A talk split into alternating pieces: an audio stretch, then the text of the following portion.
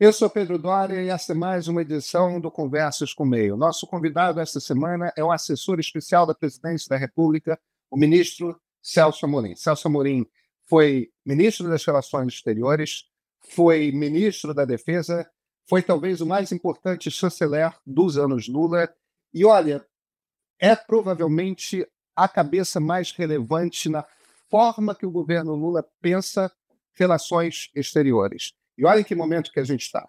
A gente tem tambores de guerra rufando na Venezuela. Quer dizer, o presidente Nicolás Maduro ameaçando anexar um pedaço da Guiana por risco de passar pelo território brasileiro nesse processo. Temos um novo presidente entrando na Argentina, um novo presidente que tem feito mais do que poucas provocações ao governo brasileiro, mas que ao mesmo tempo tem de lidar com o fato de que o Brasil, quando não é principal parceiro comercial da Argentina, o segundo principal parceiro comercial. Quer dizer, como é que Milley vive sem o Brasil? Não dá. Como é que está essa relação? Hamas, Palestina, Israel. É, a situação é dura, a guerra voltou, existe um cidadão brasileiro que está entre os reféns do Hamas, e existe e existe um sentimento generalizado por parte da comunidade judaica brasileira de que o atual governo virou as costas, tomou partido e, e, e nessa há um mal-estar posto. Como é que o ministro Celso Amorim vê essa, essa relação com a comunidade judaica e o que, que concretamente o governo brasileiro tem feito para tentar negociar a liberdade do refém brasileiro? E, por fim, precisamos, evidentemente, falar da relação entre Mercosul e Comunidade Europeia e União Europeia. O presidente francês Emmanuel Macron fez um discurso meio macriado, certamente protecionista, meio que rejeitando a possibilidade de acordo. Como é que está essa conversa entre Brasil, entre Europa? Os alemães querem um acordo. Precisamos ver. Olha, talvez nem no Palácio do Itamaraty tenha alguém hoje mais influente do que o ministro Celso Amorim para falar sobre esse lugar do Brasil no mundo. Então, com vocês, Celso Amorim.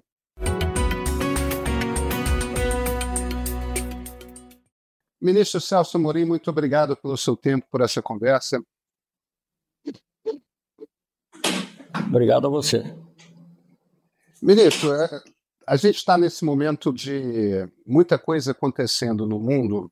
Eu gostaria de aproveitar esse tempo para a gente tentar destrinchar um pouco o papel do Brasil em diversas situações. Eu acho que a gente deve começar por essa situação, eu não sei como descrever, talvez o melhor adjetivo seja meio bizarra, na Venezuela com a Guiana. Como é que o senhor vê essa situação, essa pressão que o presidente Nicolás Maduro está fazendo? Olha, Pedro, eu vejo com muita preocupação. Aliás, o presidente Lula também vê com preocupação, é, porque todo o nosso esforço é, em política externa, não digo todo, mas uma grande parte do nosso esforço em política externa, os primeiros mandatos do presidente, foi justamente pro, é, promover a integração da América do Sul. E você ter uma perspectiva, ainda que remota, é, de conflito bélico entre dois países vizinhos entre si, vizinhos do Brasil, é algo uh, extremamente perturbador. Então, eu vejo dessa maneira, eu, eu não sei qual é o objetivo exato uh, dessa questão, da, da, não é dessa questão, a questão é uma questão antiga, da maneira como a questão foi levantada agora, em que você mistura uh, uma questão jurídica, histórica, uh, diplomática, com uma questão popular, é, eleitoral quase, né? E isso tem sempre consequências perigosas. Mesmo quando você queira recuar, talvez seja difícil. Muitos comparam a situação da Venezuela como se o presidente Maduro tivesse às vésperas aí de um processo eleitoral que pode ser complicado para ele, é, tentando recuperar um pouco o que aconteceu com a Guerra das Malvinas, né? quer dizer, tentar, de repente, insuflar um certo sentimento patriótico na população venezuelana, no entorno dele como líder. Dizer, é um comportamento meio de ditador, né, ministro? O senhor percebe dessa forma? É uma tentativa de insuflar ao redor dele o patriotismo venezuelano? Olha, eu não vejo como as Malvinas, que ali era uma ditadura militar, né, uma coisa muito diferente do que aconteceu na Venezuela. Agora, você sabe que o patriotismo é sempre é, uma boa válvula de escape para outras tensões. Não é agora, não é na Segunda Guerra Mundial, não é na Primeira Guerra Mundial, e várias outras situações como essas. Então, é por isso mesmo que nós estamos, não estou dizendo que terá as mesmas proporções, mas de qualquer maneira, por isso que a gente fica preocupado. Qual o papel do Brasil nessa situação, ministro? Olha, o papel do Brasil é procurar fazer com que as pessoas vejam o bom senso. É, o presidente Lula me enviou a Caracas para conversar com o presidente Maduro para mostrar que nós estávamos preocupados. Eu acho que o simples fato de saber que o Brasil está preocupado já é um elemento de dissuasão em relação a, a ações mais temerárias. Não que o Brasil vá agir militarmente é, na região, pelo menos não pensamos nisso, mas dificultar as relações econômicas, comerciais, humanas, políticas entre o Brasil e a Venezuela não é uma coisa boa. E veja bem, é, quando eu falo nisso, eu não estou falando no mérito da reivindicação venezuelana. O Brasil tem uma posição diferente. O Brasil aceitou todas as todos os laudos que foram feitos, disputou na época, ganhou alguns, perdeu outros, é, e, e, isso ficou como parte do, do, do, do, que é o Brasil de hoje, pacta sunt servanda. Outros países têm uma posição diferente, eu não vou, não vou ficar questionando o mérito dessa posição, até porque eu não me falece em elementos assim, de conhecimento jurídico específico para poder fazer isso. Mas, de qualquer maneira, o que certamente é perigoso é você misturar é, questões de natureza diplomática, jurídica, com questões é, populares, é, de, de, de agitação popular. Isso é muito perigoso, porque até no momento que você resolver recuar ou resolver contemporizar, digamos, talvez já não seja possível. Que as paixões é. populares, uma vez despertas, é muito difícil fazer com que elas arrefeçam. Ministro, se, se por um acaso algum tipo de milição, é, é, operação militar ocorre, provavelmente isso passa pelo território brasileiro. Existem chances fortes de alguém ter de entrar no território brasileiro numa situação dessa. Eu nem sei como é que a última vez que a gente esteve envolvido em algum tipo de conflito armado, acho que foi na Segunda Guerra Mundial. É, e, e, foi muito longe do nosso território. Né? Eu, como é que o Brasil fica numa situação dessa? Não, eu não creio que isso ocorra. Eu acho que nem nos mais, mais remotos, mais é, ambiciosos planos, é, essa hipótese é contemplada. Sobretudo sem a permissão, como, não, como ocorrera. Certamente será o caso, porque não haverá permissão né, de outra parte de entrar no território brasileiro. Não acho que isso ocorra. O que eu temo mais, para falar a verdade, é, é que você cria um precedente até para ter bases estrangeiras, ter tropas estrangeiras na região. Veja bem, nós não estamos falando de qualquer região, estamos falando da Amazônia, claro. que nós claro. foi objeto de muita preocupação da nossa parte. Então, isso aí, essa é a preocupação maior. E alguma coisa assim, não planejada, mas que ocorra e e ninguém sabe né, como, como, como se começam as guerras, sabe se como, como elas terminam. Geral, muito mal. Agora, já existe conversa da Guiana, até porque a Guiana não teria como se defender perante o poderio militar venezuelano, já existe uma conversa em curso da Guiana com Washington, né, ministro? É o que eu ouço dizer, né? aliás, o, o vice-presidente disse que ele não pode ficar em defesa, que eles sempre foram contra bases estrangeiras mas que nesse caso, eu acho que isso é uma das razões que eu procurei fazer ver ao presidente Maduro da inconveniência de uma atitude que, digamos, é, é, excitasse muito o sentimento popular.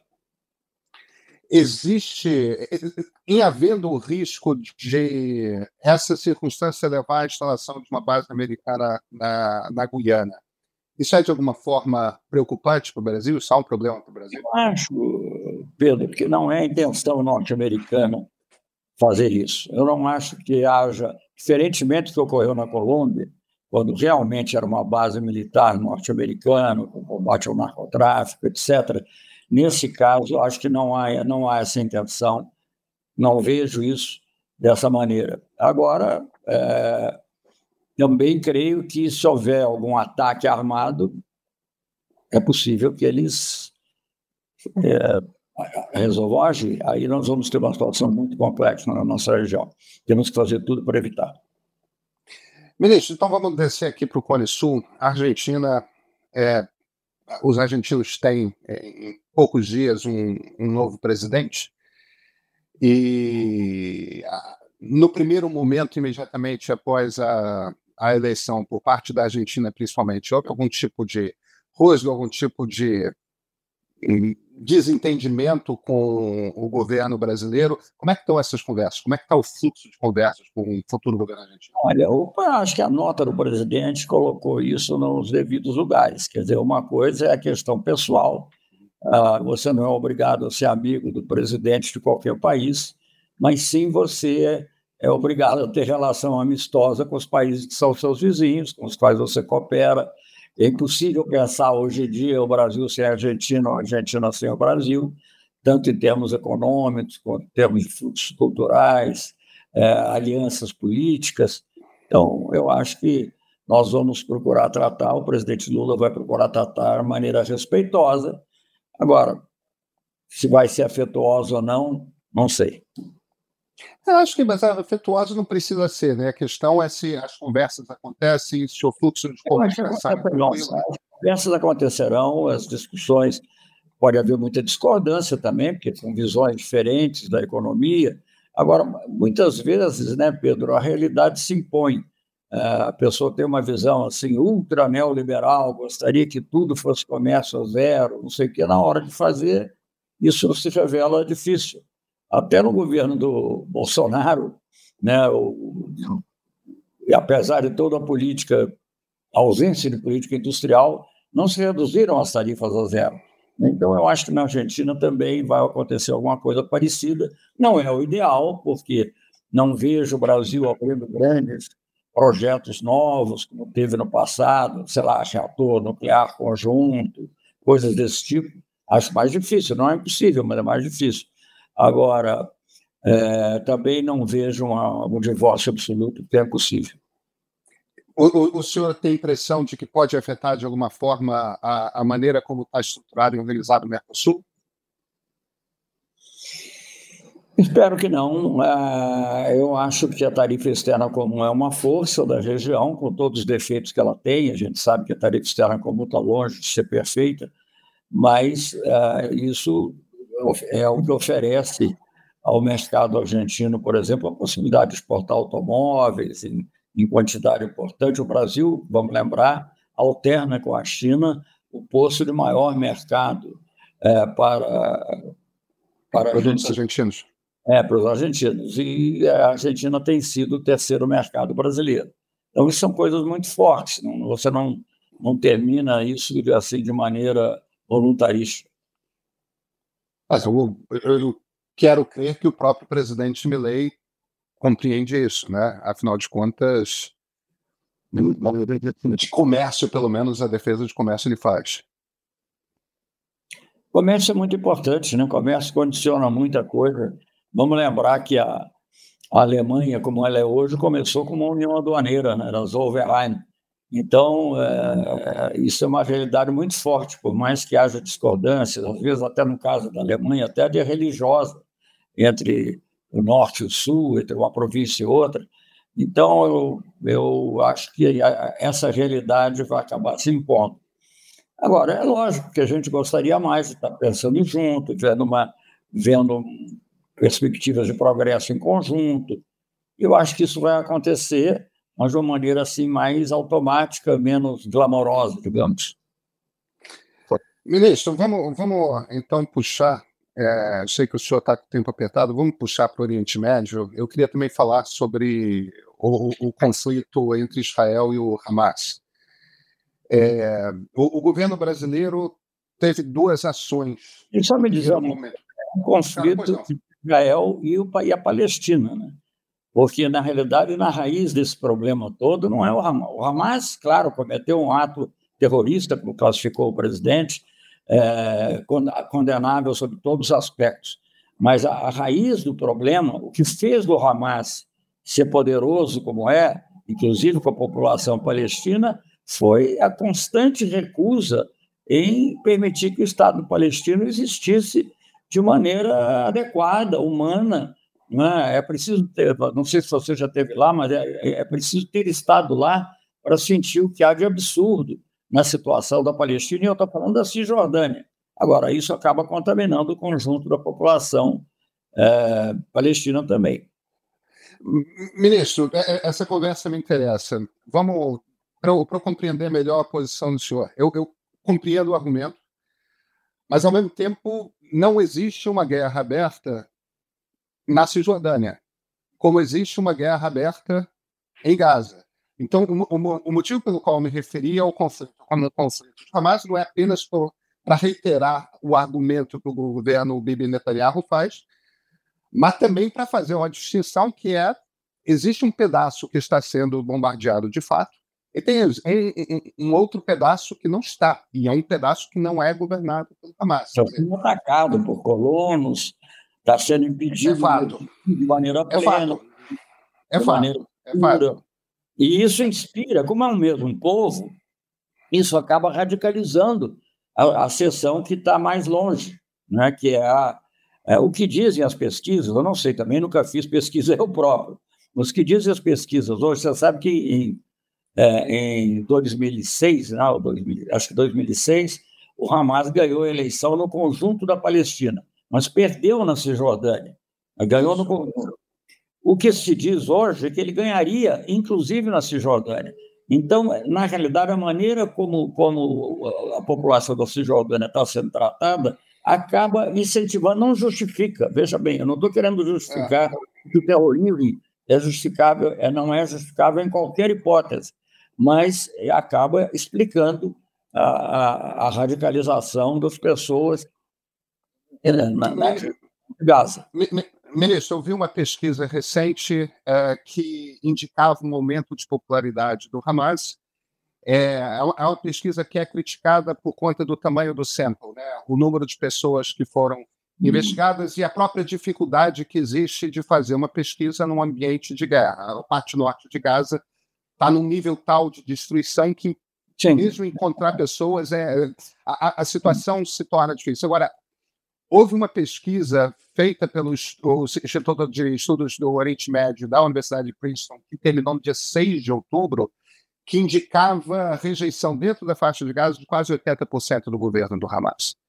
Quer dizer, pode, é, evidentemente que pode ter mudado de lá para cá, mas existe uma. Mas veja bem, eu preferia que ganhasse a autoridade palestina. Nós somos amigos da autoridade palestina, e eu sei que entra o Fatah. Entre a autoridade palestina, entre o Fatah e o Hamas, há muita rivalidade. Então, sobre isso não tem a menor dúvida, mas eu estou falando de um fato que, historicamente, não estou falando de pesquisa, falei de pesquisa também, mas estou falando de um fato que historicamente aconteceu. Não, o eleição. É um fato real, quer dizer, ele tinha um enraizamento. Depois, se ele sofreu desgaste, a maioria da população deseja hoje um outro tipo de solução, é, muito, é possível. Não é o que eu tenho lido em geral. É claro que no auge da guerra, se você pegar o auge da guerra em qualquer país do mundo e perguntar, vamos dizer que não, que eles preferem paz, o que é normal e é humano. Agora, ah, digamos assim, o caminho ah, pacífico, que é o que nós desejamos para que haja um Estado palestino, estava sendo progressivamente rejeitado. A realidade, infelizmente, infelizmente, era essa. É, ministro, é verdade, isso é inclusive uma característica verbalizada pelo atual governo de Israel, pelo governo Bibi Netanyahu. Não há um governo, desde a derrota do, do antigo primeiro-ministro Ehud Olmert, houve certamente um afastamento do governo israelense das negociações em cima dos acordos de Oslo. É, Eu tive com Ehud Olmert várias vezes.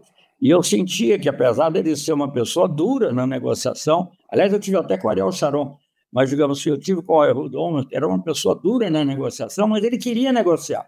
Essa é a grande Isso. diferença. Ele queria negociar.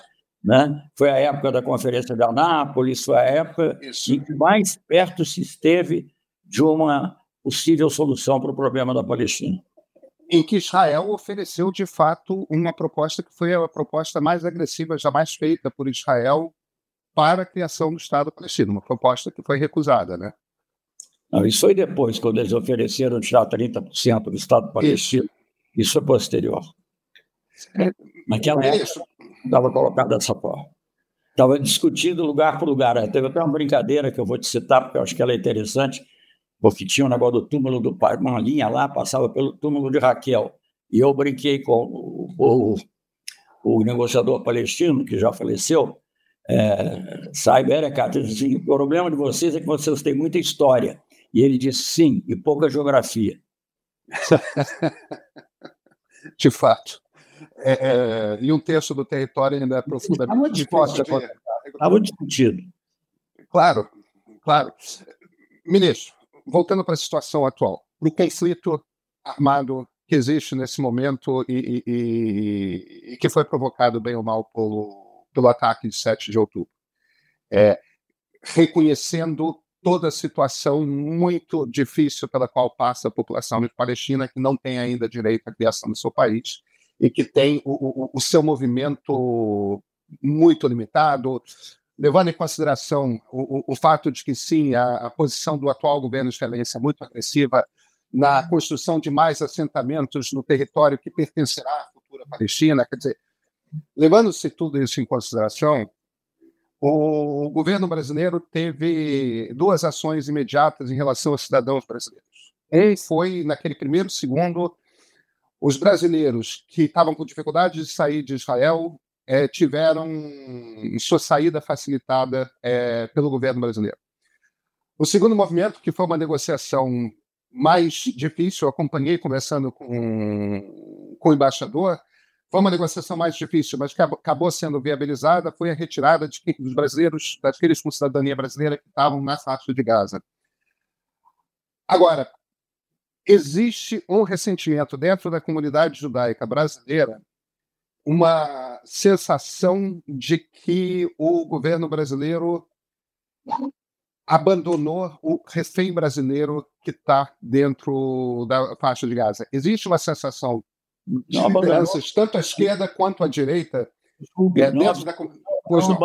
absolutamente. Eu estive agora com o presidente Lula, juntamente com o presidente Israel, e ele foi mencionado não só em tese, mas com o nome o nome certo. com todos os dados que se conheciam. E o Brasil tem feito muito esforço para que ele seja. Uh, todos nós temos, graças a Deus, aqui, creio, amigos judeus também. Eu mesmo recebo, claro que muito mais importante, o presidente Lula, nós todos recebemos pedidos e temos, e, tem, e mesmo que não recebêssemos, estaríamos empenhados em obter essa liberação desse refém. Isso pode o, o, senhor pode falar um pouco de como estão essas negociações? Existem conversas com o Hamas por parte do governo brasileiro, por alguém do Fatah que possa fazer de alguma forma uma ponte? É, é, como é que está a conversa a respeito desse referendo? Olha, o, o Pedro, essas conversas normalmente elas se dão por inter, intermediários, né? É, houve nosso contato direto com o presidente de Israel, eu acabei de te mencionar.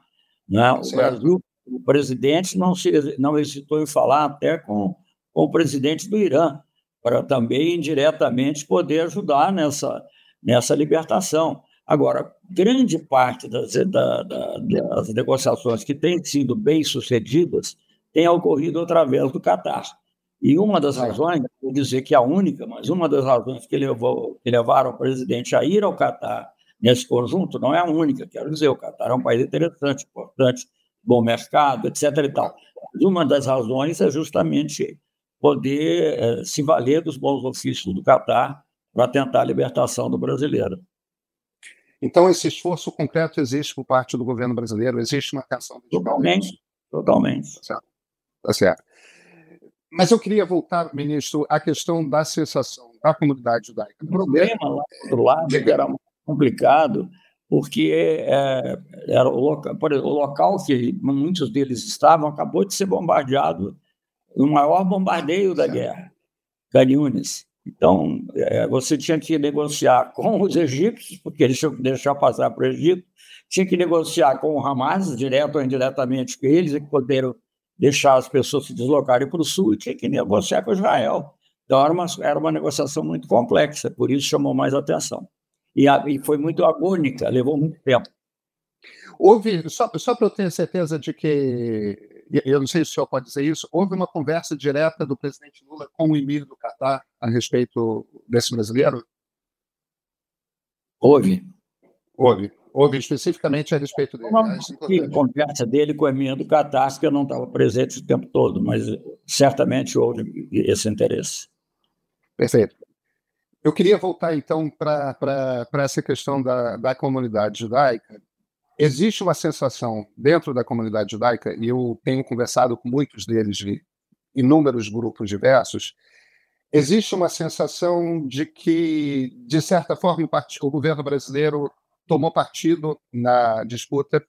Muitos dos brasileiros judeus que vivem aqui têm conhecidos e têm familiares que, que foram afetados diretamente pelo ataque do Hamas em, em 7 de outubro. E existe, em particular, dentre os judeus de esquerda, uma sensação profunda de isolamento, de é, nossos amigos de esquerda não não, não falam conosco ou, ou, nos rejeitam de alguma forma porque eles têm lado, enquanto que dentro da comunidade tem um discurso de está vendo esse governo, tudo mais. Não seria o caso de, já que existe uma comunidade tão importante no Brasil, é, o governo talvez se preocupar em direcionado, não estou falando de israelenses, eu estou falando de brasileiros que vivem aqui e no entanto, têm naturalmente elos emocionais profundos com o Estado de Israel, que, como todo país, pode ter o governo que tem, mas uma coisa é o país. Nós tivemos o governo Bolsonaro até ano passado. É, esses governos de extrema-direita acontecem no mundo e têm acontecido no mundo nesse, nesse Aliás. Isso eu não sei o próprio presidente Netanyahu estimulou o Hamas e o Hezbollah para, com isso, isolar, digamos, os elementos mais de centro. Mas, digamos, não sei também. Esse argumento, esse argumento é feito. Mas eu queria voltar a essa questão da tensão com a comunidade judaica. É... O senhor não percebe. Mas o presidente foi muito claro ao, ao criticar qualquer forma qualquer a, a, a, o antissemitismo a qualquer pretexto. Nós não temos a menor dúvida da contribuição da sociedade judaica, aliás, eu acho até indissociável. Eu não vou ficar citando exemplos pessoais, porque todo mundo que cita exemplo pessoal parece que é prefácio para depois fazer uma observação antissemita, né? e eu não vou fazer isso.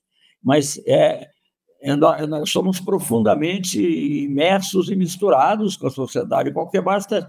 Não, então, não, não tem nenhum cabimento essa, essa é, essa, nem, nem, nem tem cabimento a existência, nem o estímulo a esse tipo de sentimento. Ao contrário, porque pode haver, sim, sentimentos oportunistas, de neonazistas, por exemplo. Então, para que isso não prospere, o presidente foi muito claro que o antissemitismo, sob qualquer pretexto, não. Agora, há uma natural, é, é do natural do ser humano simpatizar com a vítima. Quando houve logo os primeiros atos, o primeiro ato, né, o ato que, que determinou o início disso tudo, é, houve muita simpatia pelos judeus. Depois, quando começa a morrer crianças, e quantidade fenomenal, é, enfim, imensa, não vou. Né? É, ah, é, aí as simpatias às vezes se deslocam, mas nós, nós tentamos ser justos nesse tudo. Ministro, eu entendo, eu entendo o argumento e entendo perfeitamente a, a dor que causa em cada um a, as cenas de destruição e morte que, que nós temos visto em Gaza, mas nesse sentido, e aí eu falo como é, é certamente uma opinião pessoal, eu assisti a, aquele corte do filme que o governo de Israel apresentou a respeito do, do ataque, o nível de barbárie me parece que, até porque o número de imagens circulando é muito menor, me parece que no Brasil se esqueceu um pouco de rápido demais do, do que aconteceu no 7 de outubro. Gente, quando você nível de violência mortas, quando você tem 6 mil, 6, 7 mil crianças mortas, fica difícil você ficar querendo evocar. Não é? Não estou querendo diminuir o sofrimento das pessoas que estiveram ali, das que morreram, das que, dos parentes, dos amigos, ou do ser humano mesmo que viu essas cenas que são bárbaras. Agora, é, eu, você está me pedindo para descrever um, uma tendência da humanidade. Eu não, não, não, é difícil você fazer isso. Eu não posso me, me deter só naquilo. Né? É óbvio. Perfeito. Ministro, o presidente Lula teve, teve na Europa, voltando, voltando da Arábia, tem esse, esse discurso do, do presidente Emmanuel Macron profundamente agressivo em, em relação em relação ao Brasil e, e talvez dê para a gente classificar um discurso como um discurso certamente protecionista do lado francês. Fico com a impressão, pela leitura do noticiário, que os alemães não estão no mesmo lugar que os franceses, que os alemães estão interessados no acordo entre União Europeia e Mercosul. Qual é a leitura que o senhor faz desse momento, dessa conversa entre o UE e Mercosul hoje?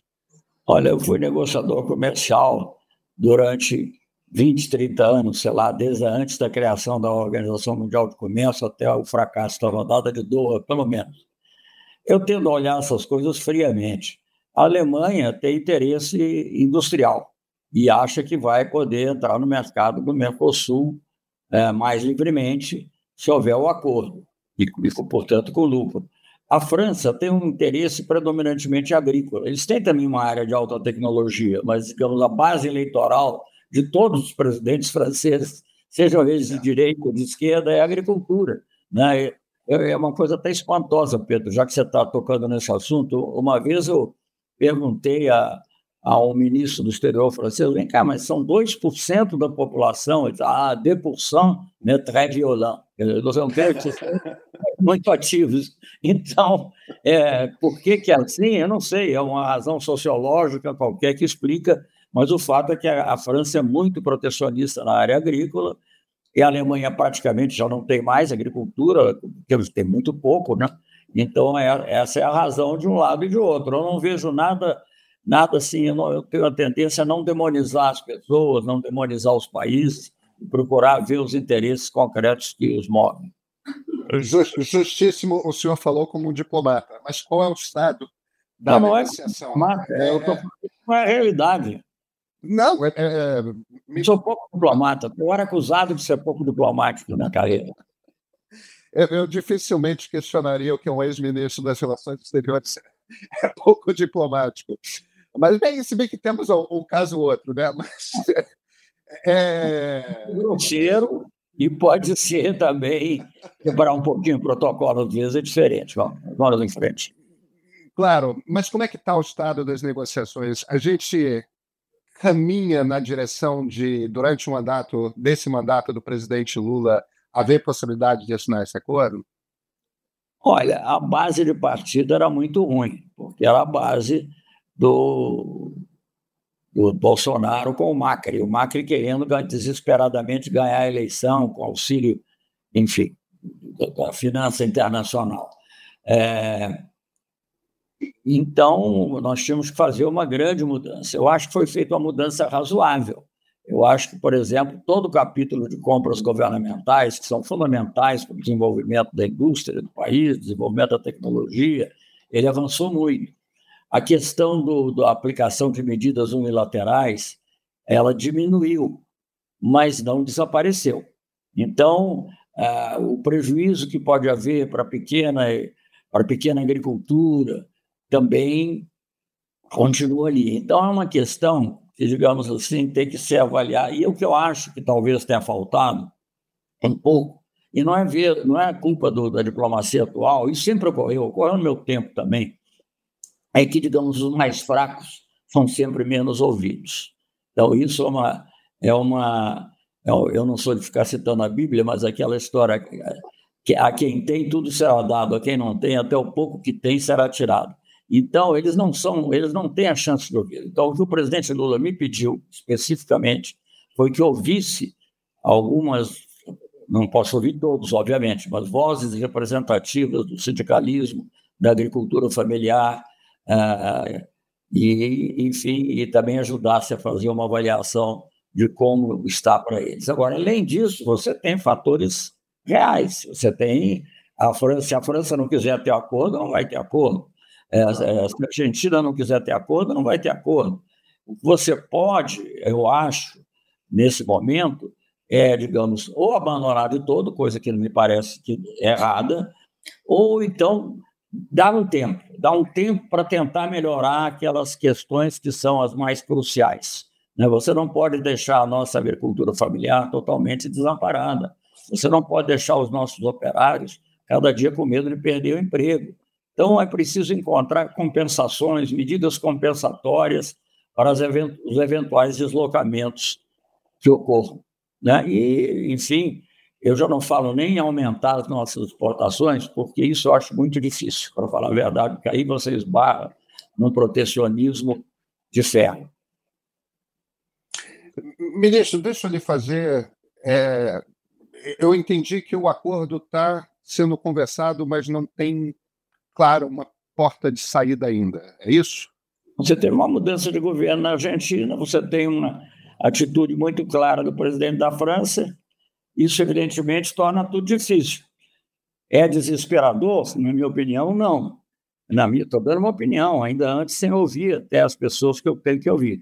Mas eu acho que é possível encontrar, é, encontrar é possível, sobretudo, ouvi-las mais, ouvir e ver o que, é necessário, quais são as ansiedades, as angústias que têm os operários, os agricultores familiares, as pessoas que dependem de apoio do Estado, como é que essas pessoas estão vendo?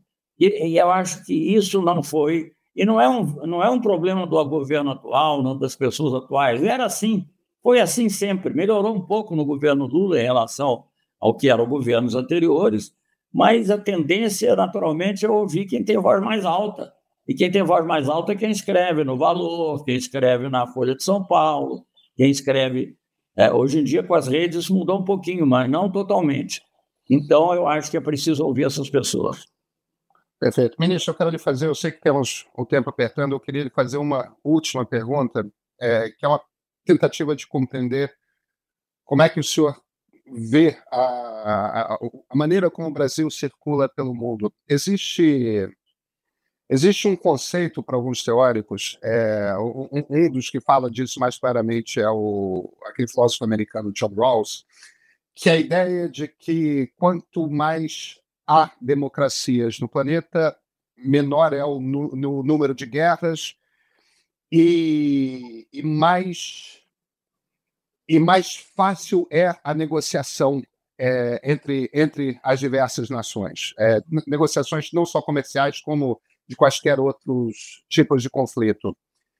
Isso faz com que alguns teóricos defendam a ideia de que você deveria buscar incentivar o surgimento de democracias, é, até porque quanto mais democracias você tem na vizinhança, menores as chances do seu país deixar de ser uma democracia e tudo mais. O senhor compreende isso como mais ou menos importante na hora de. Eu sei que conversar com ditaduras é inevitável, afinal de contas, a gente não força o que, os outros países são. Mas existe uma política de incentivo real a que países próximos se tornem democracias ou não. O quanto que o senhor vê o aumento do número de democracias no planeta como importante para o Brasil, para a estabilidade brasileira, para as boas relações das nações tudo mais? Ou o senhor acha que isso é uma questão de menos relevância na maneira como as nações se eh, relacionam? Não, eu acho mais uma coisa extremamente relevante. Eu acho a democracia boa porque ela é boa, né? porque nós estamos aqui conversando. Né? E você está aqui discordando de mim, ou discordando de você, ou não, concordando. Ela é boa por causa disso, ela é boa porque ela permite é, que haja igualdade de gêneros, ela é boa porque ela permite igualdade de, de raça, ela é boa porque permite liberdade religiosa, ela é boa por causa disso. Agora, eu não associaria necessariamente isso com o número de guerras, para falar a verdade. Porque eu acho que, digamos, a briga, uma coisa é você defender o regime que você quer, outra coisa é você é, é, se envolver num espírito de cruzada e querer transformar pela força os outros regimes. É, isso não, não, não é, é, ficou conhecido Mas... gente, né? Isso não é. Eu não quero citar nomes, eu sou uma pessoa ainda ligada a governo, eu não posso ficar falando, mas basta você olhar em volta, em lugares em que houve guerra, que, que a ideia era vamos bombardeá-los, bomb them into democracy, vamos transformá-los é. pelas bombas em democracia. Não funcionou. Não Já funcionou. sabemos que isso não funcionou, mas ao mesmo tempo existe aquela ideia de que democracias não fazem guerra com democracias. Né? Uma vez que estão estabelecidas, evidentemente. Não estou fazendo uma defesa de. É, é. E também os conceitos variam um pouco, né? Eu já vi variar um pouco aqui com relação a vários países, não vou ficar aqui agora entrando em detalhe. Se o país é seu amigo, ele tende a ser considerado um pouquinho mais democrático, os são perdoados. Se ele não é seu amigo, ele é uma ditadura sanguinária, obviamente. Isso vale para o Brasil também, ministro? Oh, o Brasil como, como objeto ou como, como qualificante? Como qualificante? Olha, ninguém é perfeito no mundo, né? Agora nós podemos tentar ser o melhor possível e melhorar, corrigir os nossos erros, né? sempre de maneira humilde. Né? E humilde não no sentido de vira-lata, como dizem, mas no sentido de você saber que você pode estar errado também. Ministro, eu falo evidentemente como provocação, mas deixa eu explicitar aqui a provocação. É, temos boas relações com, com Nicarágua, com Venezuela e com Cuba. Não caberia ao Brasil aproveitar essas boas relações para discretos incentivos à ampliação Mas, da democracia nos países? Cabe, cabe, a gente usa dentro dos limites permitidos pela soberania dos estados. Eu acabei de vir da Venezuela para conversar lá com o presidente Maduro sobre a inconveniência de um conflito com a Guiana. Eu acho que eu posso, eu posso, quer dizer, o Brasil, o presidente Lula, né, eu sou mero emissário dele, mas podemos fazer isso porque temos uma relação respeitosa. Eu acho que se você mandar lá uma, uma a não ser que a pessoa tenha muito poder e possa adular, mas se você mandar lá um país que é totalmente inimigo ou totalmente adversário, ele não vai ter efeito nenhum. Então, é, é preciso levar isso em conta. Não sei se responde exatamente a sua pergunta sobre democracia, mas eu acho que é um pouco essa ideia. Acho que responde sim. Ministro Celso Muniz, sei que o tempo do senhor está apertado. Muito obrigado por ele. Eu gostava só de dizer uma coisa.